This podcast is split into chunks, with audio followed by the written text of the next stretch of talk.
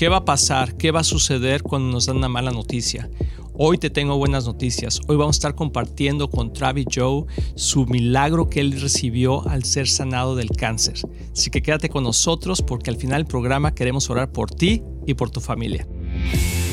Somos Luis y Kristen y nunca pensamos que íbamos a vivir la vida que tenemos hoy, con más de 30 años casados y felices. Dios ama a tu familia, Él está contigo en las buenas y en las malas. Y si nosotros pudimos llegar hasta aquí juntos, tú también. Amigos, bienvenidos aquí en Familia con Luis y Kristen. Y hoy, como pueden ver, no está Kristen conmigo, pero tengo a mi buen amigo Travis Joe. Travis, ¿cómo estás? Pastor Luis, contento de estar compartiendo contigo aquí y va a ser una bendición. Así es, y vamos a compartir este, este programa que Travis va, va a platicarnos toda su experiencia que pasó cuando estuvo enfermo de cáncer, cómo Dios lo sanó, aparte de toda la música y todo lo que Dios ha hecho en tu vida, Travis. Ah, yo sé que mucha gente a lo mejor ya te conoce, pero para nosotros y para la audiencia es un gusto tenerte y sé que Dios te va a usar. Entonces, platícanos un poquito quién es Travis Joe. Bueno, Travis Joe es un puertorriqueño que lleva más de 20 años ya en Estados Unidos, eh, cantante de música urbana cristiana y eh, Dios viene haciendo milagros en mi vida desde muy temprana edad y hoy día estoy aquí vivo por la gracia y misericordia de Él. Amén. ¿Y estás casado? Casado hace 20 años con mi esposa Jessie. Así es, linda su esposa. Los hemos tenido también aquí en la iglesia, aquí en Viva Church. Ha sido de gran, gran bendición. Y Travis, nos gozamos, nos gozamos. Ah, por ahí vas a ver, eh, si vas a, Viva Church, puedes ver ahí los videos. Y vas a, también aquí con a, los medios de Travis. Pero algo que nos gusta mucho y que queremos compartir contigo el día de hoy es la historia atrás de cámaras. Porque mucha gente conoce, a lo mejor gente como tú, tu música, te ve en la plataforma, alabar, cantar, pero, pero hay un Travis que es privado, un Travis que, que, es de carne y hueso, que, que todos los días se levanta con hambre, no solamente de comida, sino de Dios y que trabaja en nuestras vidas. Entonces, platícanos esa, esa relación con Dios, cómo conociste a Cristo, Travis. Desde muy temprana edad, a los 13 años, bueno, desde muy temprana edad mi mamá me llevaba a la iglesia evangélica, a los 5 años. Dios hizo un milagro temprano a los cinco años en el altar de mi iglesia en Puerto Rico. Oh, wow. Me sanó de lordosis escoliosis en el altar un domingo en la mañana. A ver, platícanos eso. Donde toda la congregación se, se vio involucrada porque mi mamá estaba sufriendo porque yo estaba caminando con los pies metidos hacia adentro. Con, Tenía lordosis escoliosis, mm. la columna vertebral en forma de arco y la misma condición. Era una distrofia muscular. Oh, wow. Y mi mamá, buscando solución para mi situación, le comentó al pastor de la iglesia la primera vez que visitaba una iglesia evangélica le comentó la situación por la que yo estaba pasando el pastor y el pastor le dijo, ¿tú crees que Dios puede sanar a tu niño? Mi mamá le dijo, yo creo que Dios lo puede hacer. Mm. El pastor le dijo, tráeme a tu niño, acuéstalo aquí en el altar, que vamos a orar por él, una oración de fe. Amén. Y comenzaron a orar, mi mamá creyendo con la poquita fe que tenía, mm. el pastor creyendo por un milagro, la congregación creyendo por un milagro, hicieron que la mano de Dios se moviera a mi favor y me sanara delante de toda la congregación allí en Puerto Rico. Hoy día yo visito la congregación en Puerto Rico y hay personas de aquella época que vivieron esa experiencia con nosotros y me lo recuerdan. Yo me acuerdo cuando Dios te sanó y me lo repiten. Ahí es donde Dios comienza a hacer cosas en mi vida. Mm. Pero a los 13 años fue donde yo acepté a Jesús como mi Salvador por mi propio entendimiento, mm. sin que nadie me obligara. Así es. Porque yo entendía que tenía que tener a Jesús en mi vida.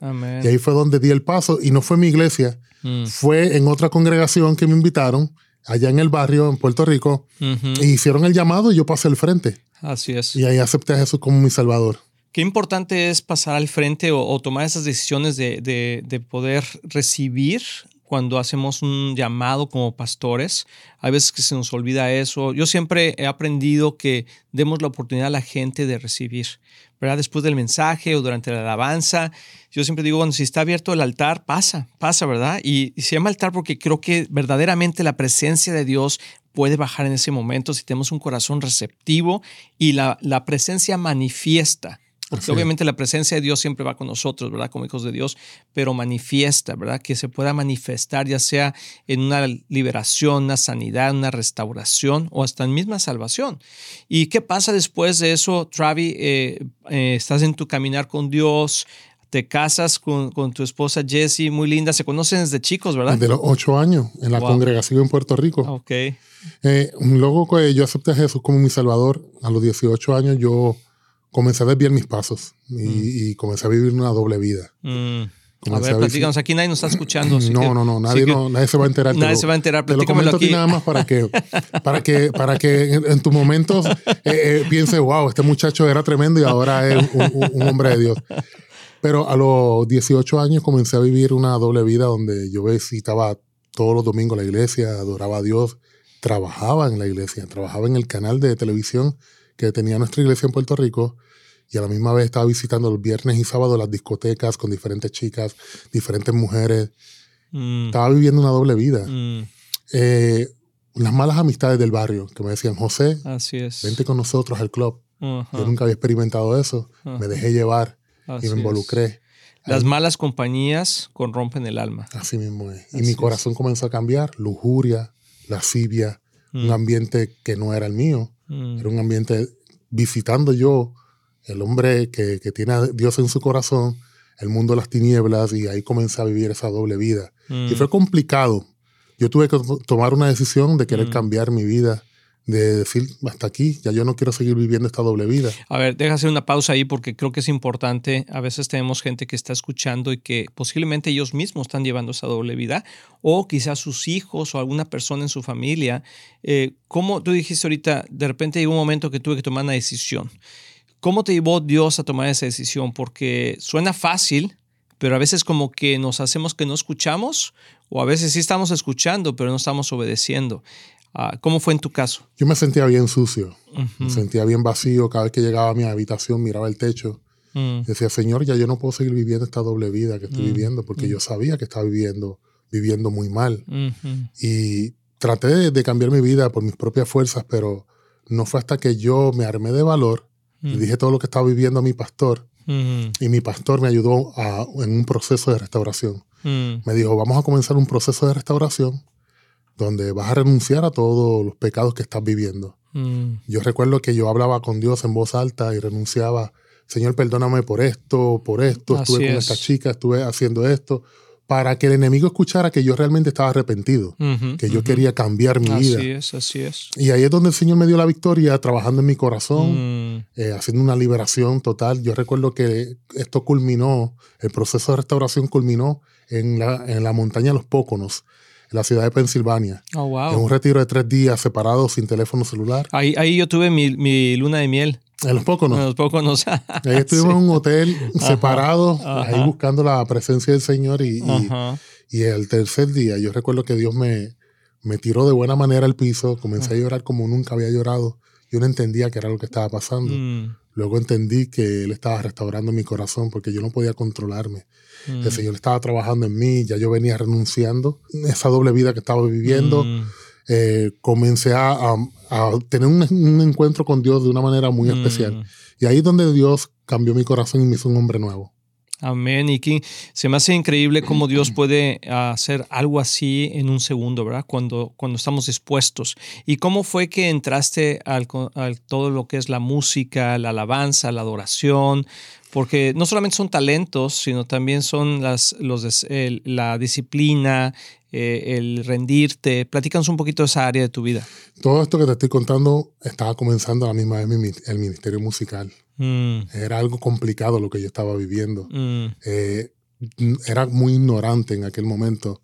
Y yo recuerdo que cuando comencé eh, la música, una iglesia que visité en Puerto Rico, que no era mi congregación, me, me invitaron a un campamento de verano para compartir con los jóvenes, simplemente ser parte del campamento de verano. Y cuando yo abrí la puerta de la iglesia, había un joven cantando música de reggaetón, pero con letra cristiana. Y ahí yo me interesé mucho por la música, le pregunté cómo podía cantar igual que él, él me orientó y yo comencé a escribir para los jóvenes de la iglesia, pero la realidad es que luego Dios confirmó un ministerio para mi vida comencé un grupo mm. llamado Christian Rappers en Puerto Rico. Christian Rappers, ok. Fue un grupo muy, muy conocido en Puerto Rico, donde Dios nos abrió las puertas a la televisión secular y comenzamos a ministrar en diferentes lugares.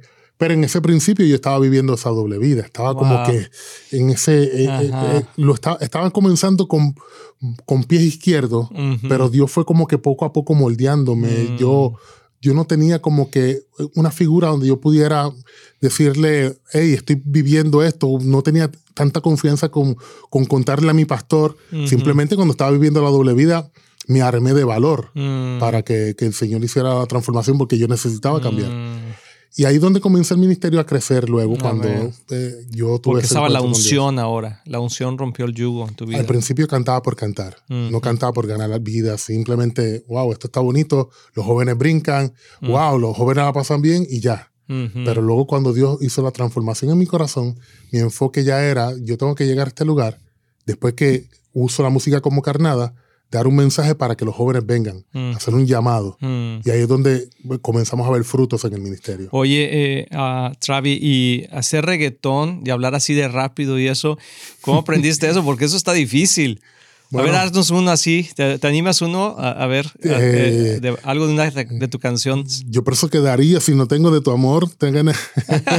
Eh, sí, no, está bien. Hay que estar en, eh, hay que estar en, el, en, el, en, el, en el fluir en el fluir, ¿verdad? Pero puede ser cuesta arriba. Ah, pero cuando uno va escribiendo, Después uno con el tiempo lo va dominando. Y... Así es. No, porque cuando tú te, te, subes ahí y empiezas a hablar, yo digo, wow, yo quiero cantar contigo, no puedo. Mejor nada más te escucho porque digo, wow, eso está interesante. Por eso voy a hacer ahora canciones más tranquilas para que la gente. Para los viejitos como yo. Para los viejitos, así, sigo danzando, glorificando, más tranquilito para que puedan entenderme mejor. Así es, sí, no, me encanta, me encanta. Y creo que muchos jóvenes hoy se pueden identificar contigo porque creo que es el mismo deseo de su corazón, tanto grandes como chicos. ¿Verdad? Yo lo puedo ver en mi propia vida, me, encanta y, no crecía mejor con esa música exactamente, pero, pero cuando encuentras el mensaje de Dios, te das cuenta que Dios usa cualquier medio para tocar la vida de la gente. Y lo puedo ver en los jóvenes, lo puedo ver donde Dios te ha llevado. Y ahorita que regresemos de esta pausa, Travis, me gustaría que platicaras qué pasó, porque de repente pues todo iba muy bien, eh, las puertas empezaron a abrir, a lo mejor había algunos detalles ahí en el ministerio, pero de repente llega esta noticia a tu vida que tienes cáncer o tenías cáncer, queremos decir ahorita, ¿verdad? Pero en ese momento. Y eso creo que impactó tu vida y la de tu familia. Pero hoy estás aquí dando el testimonio a Dios y regresando de esta pausa, no te lo quieres perder porque Travis nos va a platicar y nos va a platicar su libro, 51 días, el regalo del cáncer, cómo Dios usó esto para bendecir muchas vidas. Así que no te vayas, regresamos. Estás aquí en familia con Luis y Cristian. Amigos, queremos invitarlos a Viva Church. Es la iglesia que estamos pastoreando y cada semana vemos la mano de Dios moverse, no solamente en nuestras vidas, pero también en nuestra familia. Sí, sería un gusto increíble para nosotros poder conocerlos. Entonces, acompáñanos en 9120 Ferguson Road en el este de Dallas. Ahí los esperamos.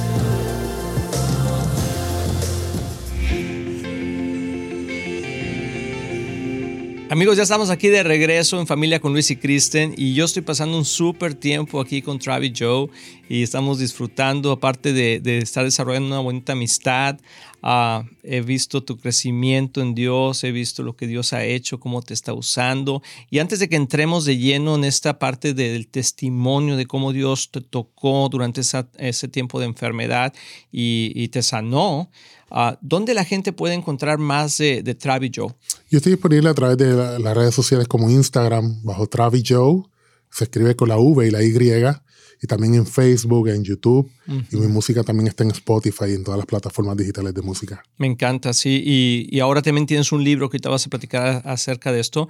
Pero nos quedamos en el punto donde todo está en la vida normal, como dicen, ¿verdad? Y de repente llegan las malas noticias y yo creo que le puede pasar a cualquiera. Y a lo mejor unas veces son enfermedades, otras veces son otro tipo de noticias, pero son malas noticias. Platícanos qué pasó en tu caso, Travi. De momento, con muchos sueños en el corazón, muchas ganas de trabajar en el ministerio. Eh, me sorprende la noticia de que tengo leucemia, mm. cáncer en la sangre. Cuando mi cuerpo comenzó a cambiar, diferentes moretones en diferentes partes de mi cuerpo, sangrado en las encías, y para mí fue algo muy sorprendente porque no hay un historial médico en mi familia que mm. hayan pasado por alguna situación de cáncer. De la nada. De la nada. 38 años tenía en aquel momento cuando me dieron la noticia y fue complicado cuando me dijeron, eh, tienes máximo tres semanas de vida. Tienes más del 98% de tu sangre contaminada con cáncer. Eh, vas a morir. Fue duro, fue duro para mi esposa, para mí. Mi esposa fue la que recibió la noticia y yo entré en una crisis de fe bien fuerte porque el momento cuando me sacan la sangre por primera vez, me dicen tienes, o tienes una enfermedad de VIH, que es SIDA, o, cáncer. Eh, no sabían qué era lo que yo tenía en aquel momento. Cuando oficialmente confirman que era leucemia, eh, mi esposa estaba a mi lado y había unas promesas de parte de Dios grabadas en su teléfono. Mm. Y cuando escuchamos esas promesas que Dios nos, nos recuerda, nos pone en el corazón, busquen el teléfono, que hay promesas grabadas ahí. Yo me agarré de aquellas promesas y yo dije, wow, sea lo que yo tenga, yo no voy a morir, porque Dios prometió algo y todavía esas promesas no se han cumplido y cuando Dios promete algo, Él no se arrepiente. Yo me agarré de aquellas promesas, pero fue una crisis de fe eh, que mm. comencé a tener cuando una segunda oncóloga dijo, vas a morir, llegaste muy tarde. Y mm. ahí es donde Dios hace un milagro poderoso en mi vida. Llega un doctor, un médico a mi habitación eh, una noche, ya eran como la una y pico de la mañana, me comenta el protocolo que yo iba a estar viviendo los próximos días, un protocolo que ya las enfermeras ya me habían comentado. Pero entre todo lo que este doctor me dijo, me dijo, no vas a morir. Oh, wow. Yo lo miré y le dije, estamos en las manos de Dios. Queriéndole decir como que, wow, ¿por qué tú me dices que no voy a morir? ¿Quién eres tú para, para asegurar que no voy a morir? y él me miró y me afirmó, estamos en las manos de Dios. Y eso me llenó de tanta paz, ese estamos en las manos de Dios de parte de Él. Eh, fue algo que desde ese punto en adelante algo cambió en mí. Mm. Comencé a pensar en fe, comencé a pensar diferente mm. eh, de que iba a vivir. Y luego yo no vi ya más a este doctor. Eh, le dije al equipo médico que me trajeran aquel doctor que me había recibido aquella primera noche. Y las enfermeras no, no podían saber quién era aquel doctor porque buscaron un sistema que ellas, eh, todo hay una bitácora en, el hospital y no había una firma de un doctor. Yo pedí fotos de todo el equipo médico, de todas las enfermeras, enfermeros, doctores y no pude identificar a aquel doctor.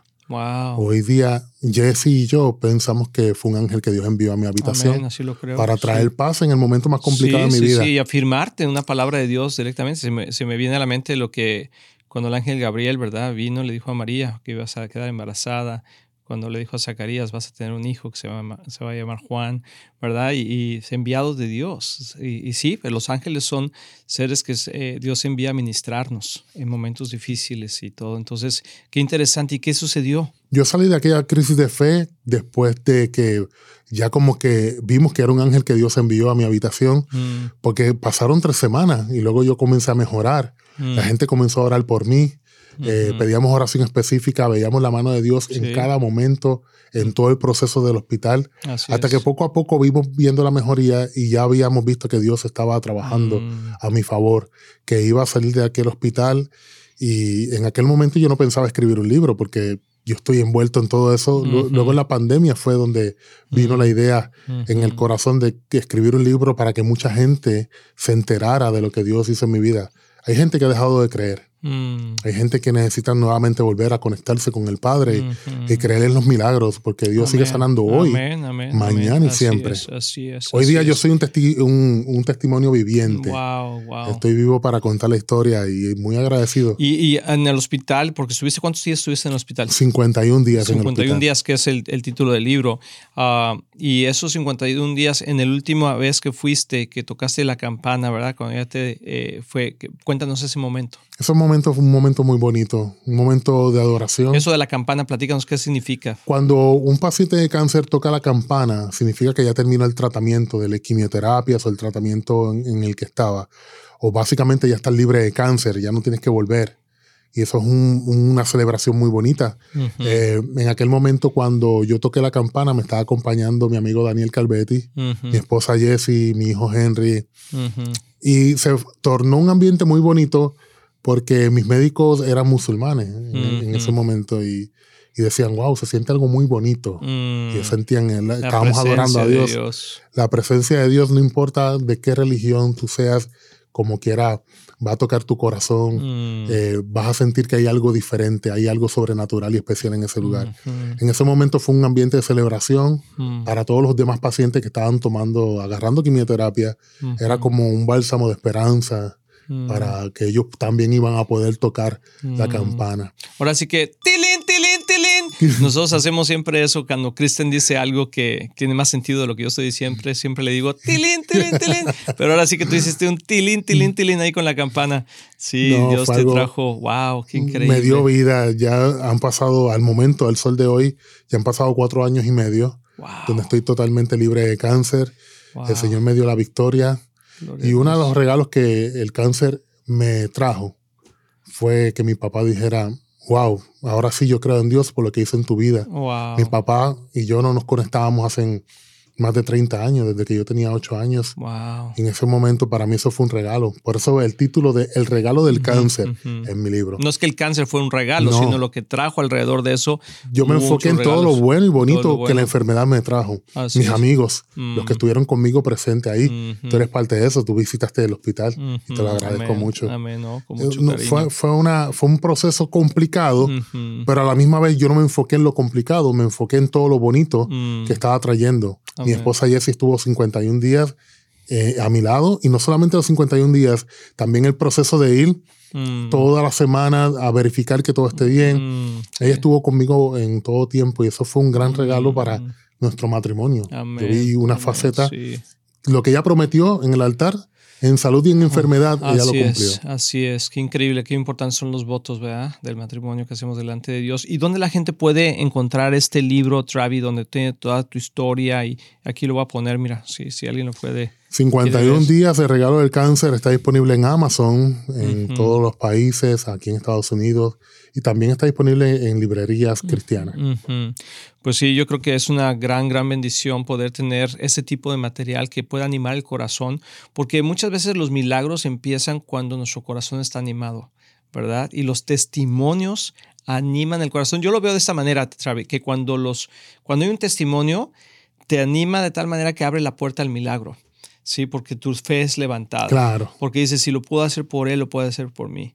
Entonces, o lo puede hacer por mi mamá o por mi hermano, etc. Entonces, antes de, de, desconectarnos el día de hoy aquí, que espero que no sea la última vez, la próxima vez vamos a, a tener aquí con tu esposa y platicar más con Kristen también, pero me gustaría que oráramos por toda la gente que nos está viendo, Travi, que oraras por ellos, quizás están pasando por un momento difícil, quizás ellos mismos están enfermos de cáncer o algún otro tipo de enfermedad grave o crónica, y, o quizá tienen a alguien que está esperando un milagro. ¿Por qué no oramos por ellos? Claro que sí.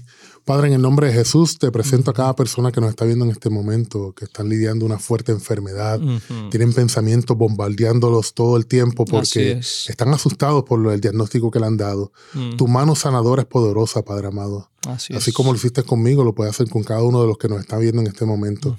Tu palabra dice que todo lo que pidiéramos en oración creyendo, mm. lo vamos a recibir. Y nosotros pedimos por un milagro para cada uno de mis hermanos que nos están viendo, familiares, personas mm. que ahora mismo están en los hospitales, que tú los levantes, Padre amado, que se puedan ver, que, que, te puedan ver a través de, de, de, en sus vidas palpables. Mm. Padre, esto lo ponemos en tus manos en el nombre de tu Hijo Jesús. Amén. Amén. Travi, ha sido un placer tenerte aquí con nosotros, aquí con toda nuestra audiencia. Les mandamos un fuerte saludo y comparte este programa, comparte el libro de Travi, la música, porque en eso lleva esperanza. Que Dios te bendiga. Gracias por estar aquí en familia con Luis y Kristen. Travi. Dios los bendiga. Gracias por estar con nosotros. Gracias, Pastor.